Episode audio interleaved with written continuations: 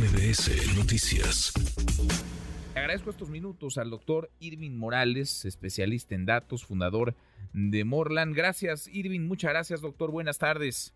¿Qué tal? Buenas tardes. Gracias por platicar con nosotros. Eh, hiciste un trabajo escrupuloso eh, de investigación académico para revisar cómo anda más allá de los discursos la realidad en las colonias de la Ciudad de México. Doctor, ¿con qué te encontraste? Sí, bueno, eh, miramos una base de datos de que puso a disposición eh, el gobierno de la Ciudad de México. En esta base de datos están desagregados los datos por colonia, de si se ven afectados o no por la situación en Cutamala, y además algunos otros datos de, por ejemplo, cuántas horas a la semana le llega a cada colonia el abasto de agua. ¿no?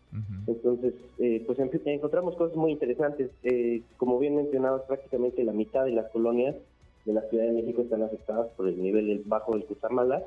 Tenemos 2.004 colonias en esta base de datos y 901 están afectadas por, por el nivel bajo, ¿no? Eh, en alcaldías, por ejemplo, como Cuauhtémoc, Cuauhtémoc, el 100% de las colonias están afectadas. Benito Juárez, Álvaro Obregón, Iztacalco, Miguel Hidalgo tienen más del 90% de sus colonias afectadas. ¿no? Y por otro lado, pues colonias, eh, alcaldías como Gustavo Madero, Milpalta, Tláhuac, y Xochimilco no tienen colonias afectadas por esta situación, pero como bien mencionabas, pues la sequía es generalizada y entonces hay problemas en todos lados.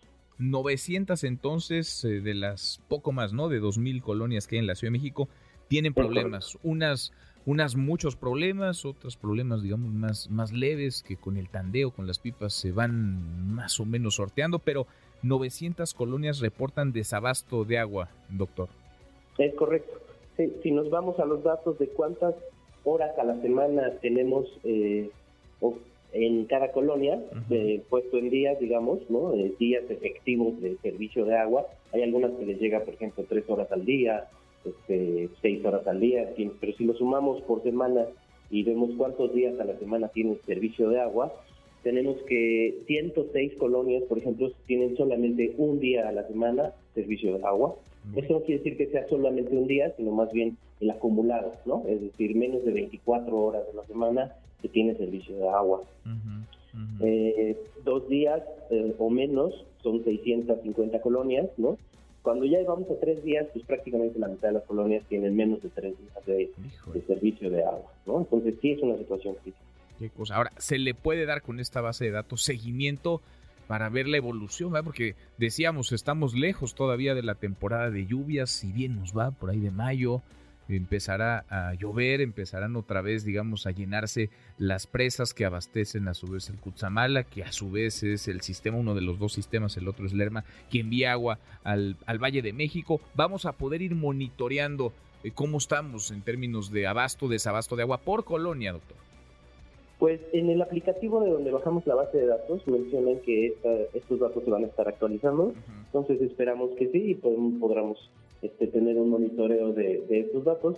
Sin embargo, algo que es muy importante es que, por ejemplo, los datos de, consumo como tal, los que llegan a nuestros recibos, esos no son abiertos, solamente en, el 2019 se abrieron los datos de, consumo y entonces ahí sí vamos a ciegas, ¿no? Entonces ahí no tenemos datos de cuánto consumimos, por ejemplo, eh, en qué zonas se está consumiendo más, en qué zonas se está consumiendo menos.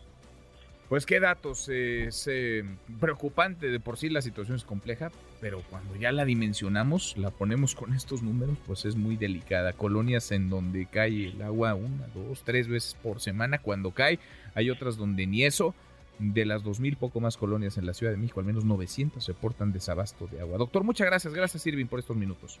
Muchas gracias, Gracias. Redes sociales para que siga en contacto: Twitter, Facebook y TikTok. M. López San Martín.